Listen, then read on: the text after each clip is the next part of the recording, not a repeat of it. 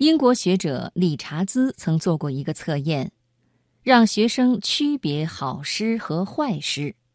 一般人对名诗人往往盲目崇拜，一见莎士比亚的名字就以为是好诗，一见李白、杜甫的名字就以为是好诗。但理查兹在测验的时候隐去了作者的姓名，结果不少人把好诗当做了坏诗。把坏诗当做了好诗，那么，怎样来判断一首诗的好坏呢？今天晚上我们就一起来分享叶嘉莹的文章：什么样的诗才是好诗？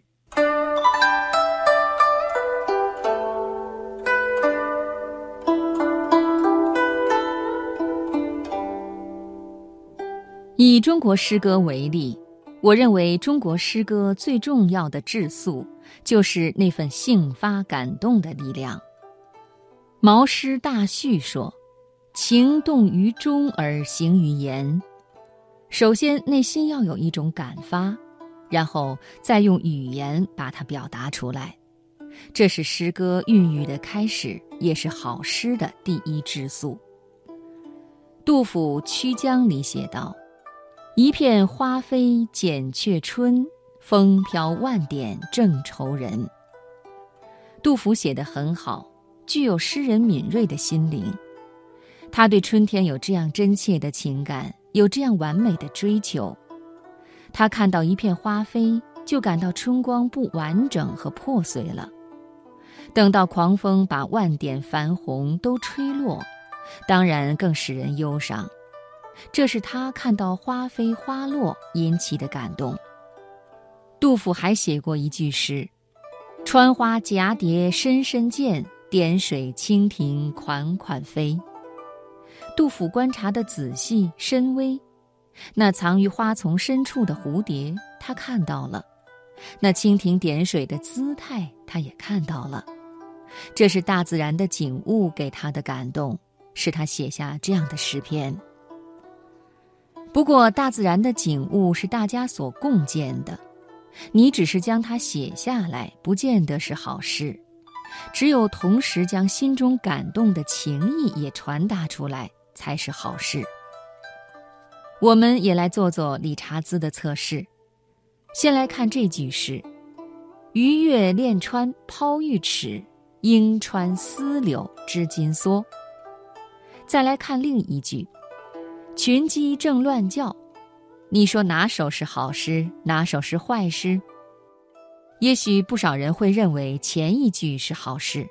你看，“鱼跃练川抛玉尺，莺穿丝柳织金梭”，说有一条鱼跳出来，横过像白绸一样的水面，如同一根玉尺抛在白绸子上；黄莺穿过像丝线一样的柳条。就像一枚金梭在丝线中穿织，写得多么形象漂亮，对仗多么工整。而群鸡正乱叫，大家一定说不好。但评价诗的好坏是不以外表是否美丽为标准的，诗歌所要传达的是一种性发感动的作用，要有性发感动的生命才是好事。前者是晚唐一位诗人的诗句，外表很美，但只有文字和技巧，而缺乏诗歌应有的生命。那两句写的只是眼睛所看到的一个形象，没有内心的感动。群鸡正乱叫是杜甫的句子，是他经历了安史之乱，经历了不知家人妻子生死存亡的长期隔绝和分离。回到自己家中写成的，它虽然不美丽，却是一种朴实真切的续写，有一份深厚的亲切热烈的感情。好诗和坏诗的区别，除了有无感发的生命这个标准外，还有另一项，就是你有没有把这感发的生命传达出来，使读者也受到你的感动。我开过一门诗歌课，学生都要练习写诗。我引用《易传》中的“修辞立其成”，说真诚是作文也是做人最基本的要求。于是，一位学生交来了这样的诗作，他写道：“红叶枕边香。”我说我不大能接受。第一，红叶不香；第二，红叶长在外面，在山里，怎么会在枕边呢？但他说这是真实的。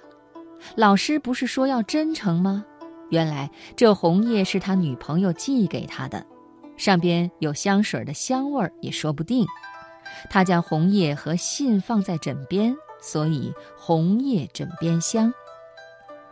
他说的非常有道理，但是作诗，第一就是你要有真诚的感动，第二是你要将这种感动成功的传达出来，让别人也感受到这种感动，你才是成功的。杜甫的鸡群正乱叫，只摘下一句来，好像不是好事。但你要看他《羌村》全部的三首诗，他所表现的是经过战争离乱与家人重逢的情景。群鸡正乱叫，正是这样在整体中产生了作用，所以它是好事。可见一首诗就是一个完整的生命，每一个字、每一个句子都要在这生命中有某一种作用才对。不是你选择几个漂亮的字就成了好诗，是要看你选择的字对于传达你的感动是否适当。不是要找美的字，而是要找合适的字。杜甫在诗中用了许多丑字，他说：“麻鞋见天子，衣袖露凉肘。”又说：“亲故伤老丑。”然而这是好诗。因为他所经历的是那样一种艰苦患难的生活，只有这些朴拙丑陋的字，才能恰当的表现那种生活。所以诗的好坏，第一要看有无感发的生命，第二要看能否适当的表达。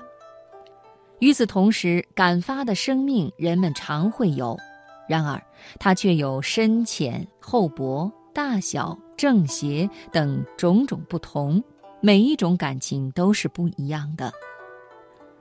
晏几道的词“落花人独立，微雨燕双飞”，这情景未尝不美丽，但将晏几道的词与杜甫的诗一比较，就会发现，晏几道的词确实非常清丽，非常美好，但他那感发的生命。却缺少杜甫的那份深厚博大的力量。